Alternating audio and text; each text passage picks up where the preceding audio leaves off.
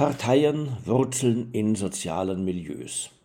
Also ist ihr Schicksal verschränkt mit dem ihrer Anhängermilieus. Deshalb sind Studien zu soziokulturellen Milieus und zu deren Wandel sehr wichtig für die Festlegung einer parteipolitischen Strategie.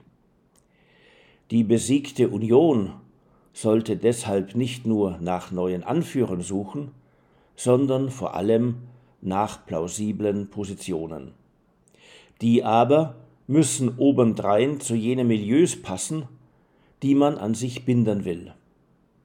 Eine neue Studie des Sinus-Instituts zeigt, dass die bisherige bürgerliche Mitte sich nun entlang von Themen wie Pluralisierung der Lebensformen oder Migration in verschiedene Richtungen zersetzt. Es trifft nämlich die dortigen Lebens- und Wertewelten auseinander. Das aber macht es nichtssagend, sich schlicht eine Partei der Mitte zu nennen. Genau das hat freilich die Union getan, um ja nicht als rechts zu erscheinen. Deshalb wandten sich die Optimisten aus der auseinanderstrebenden politischen Mitte nun den Sozialdemokraten und Grünen zu, deren Politik ja nur bei bleibend guter Wirtschaftsentwicklung umsetzbar ist. Skeptiker und Pessimisten hingegen gesellten sich zur AfD. Auf diese Weise nahm der gesellschaftliche Zusammenhalt gerade dort ab, wo man ihn stiften und sichern muss, in der Mitte. Was aber kann gerade dort zusammenhalten? Die Sinus-Studie fand, dass Nachhaltigkeit allen Sozialmilieus als plausibles Politikkonzept gilt. Je nach Lebenslage und Milieuinteressen wird Nachhaltigkeit allerdings sehr unterschiedlich verstanden. Genau hier könnte die CDU ansetzen. Zu ihren Leitwerten gehört nämlich immer schon die Nachhaltigkeit, wurde freilich oft nur im schwachen Sinn von bewährter Tradition verstanden. Doch darüber hinausgehende intellektuelle und programmatische Anstrengungen eröffneten gute Chancen auf eine milieuverbindende Konkretisierung dessen, was als umfassende Nachhaltigkeit wünschenswert wäre. Die reichte nämlich von der ökologischen und energetischen Nachhaltigkeit über die finanzielle und demografische Nachhaltigkeit bis hin zur kulturellen Nachhaltigkeit. Dann ließen sich sogar die Bevölkerungs- und Bildungspolitik, die Migrations- und Integrationspolitik entlang der wirklich alle Politikfelder umfassenden Leitidee aufrechterhaltbarer Entwicklung erörtern und gestalten. Zusätzliche konservative Akzente setzte dann einesteils eine historisch informierte Vision umfassend gerechter Ordnung, andernteils die Befürwortung eines aufgeklärten Patriotismus.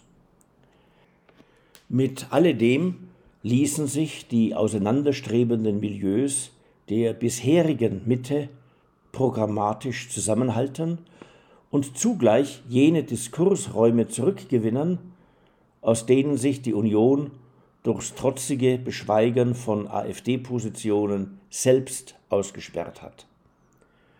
Zu den seitens der Union erforderlichen intellektuellen Anstrengungen motiviert ja vielleicht doch noch die Einsicht, dass die ganze Serie ihrer Niederlagen im Kern auf inhaltliche Profillosigkeit und deshalb argumentative Hilflosigkeit zurückzuführen ist.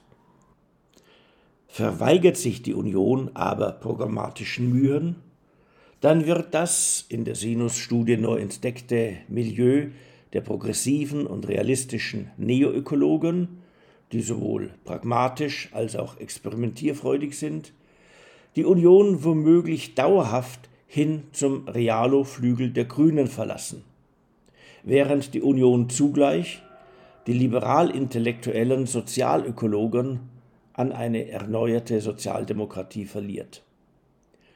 Zugleich dürfte jener Teil der Bürgerschaft, den die Unionspolitik der letzten Jahre über Deutschlands Zukunft besorgt gemacht hat, von der Union dauerhaft zur AfD überwechseln. Zumindest dann, wenn diese zu ihren Anfängern als einer nicht rechtsradikalen Alternativpartei zurückfände. Dann aber könnte die Union ihre bislang staatspolitisch so wertvolle Funktion nicht mehr erfüllen, zwischen Mitte und rechtem Rand die gesamte nicht linke Bürgerschaft zusammenzuhalten und ebenso Akademikerkreise mit bildungsfernen Schichten zu verbinden. Nur dadurch aber wirkte die Union sowohl dem von der Sinus-Studie aufgedeckten Auseinanderstreben der Mitte nach links und rechts entgegen, desgleichen jenem Riss im Parteiensystem zwischen Mitte und rechts, der seit dem Aufkommen der AfD sich zu verfestigen begann. Zur gleichen Lagebeurteilung führen Befunde einer Untersuchung der Paris School of Economics. Dort fand man heraus, welcher Wandel der Wählerschaft sich in 21 westlichen Demokratien in über 300 Wahlen zwischen 1948 und 2020 abzeichnet. Sozialdemokratische und linke Parteien finden, anders als früher, ihre Wähler nun vor allem in Akademikerkreisen, viel seltener hingegen in Schichten mit niedrigem Bildungsstand und niedrigem Einkommen. Dort ziehen nun ausdrücklich rechte, oft einwanderungskritische Parteien sehr viele Wähler an.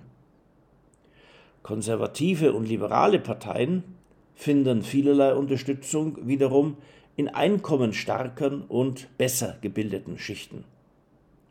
Auf diese Weise entstand ein stark selbstbezügliches Multi-Eliten-Parteiensystem. In ihm wählen höher gebildete, vor allem links, einkommensstarke überwiegend konservativ und die weniger gebildeten, auch einkommensschwächeren Bevölkerungsgruppen überlässt man den Rechtspopulisten. Dann freilich muss sich niemand wundern, wenn diese jenem Gemeinwesen innerlich kündigen, das weder ihre Gefühlswelten und Denkweisen ernst nimmt, noch ihre Interessen respektiert. Schlecht stehen die Chancen dafür, dass die selbstgefällig gewordenen Akademikerparteien der politischen Linken diese Bevölkerungsgruppen wieder ansprechen oder gar an sich binden können. Unter den etablierten Parteien hat bei solchen Versuchen allein die Union Aussichten auf Erfolg. Doch dafür müsste sie sich wieder selbst in jenen Milieus verankern wollen, müsste sie auch die dort verstandene Sprache beherrschen sowie mit solchen Positionen auftreten, welche die auseinanderstrebenden Interessen zu bündeln vermöchten. Gerade mit dem Einstehen für eine gerechte Ordnung, für umfassende Nachhaltigkeit und für aufgeklärten Patriotismus erreichte man aber sehr wohl auch jene Milieus, in denen sehr viele nach rechts abgedriftet sind. Warten wir ab, ob die Union ihr Kernproblem allmählich begreift und sich doch noch zu dessen Lösung aufrafft.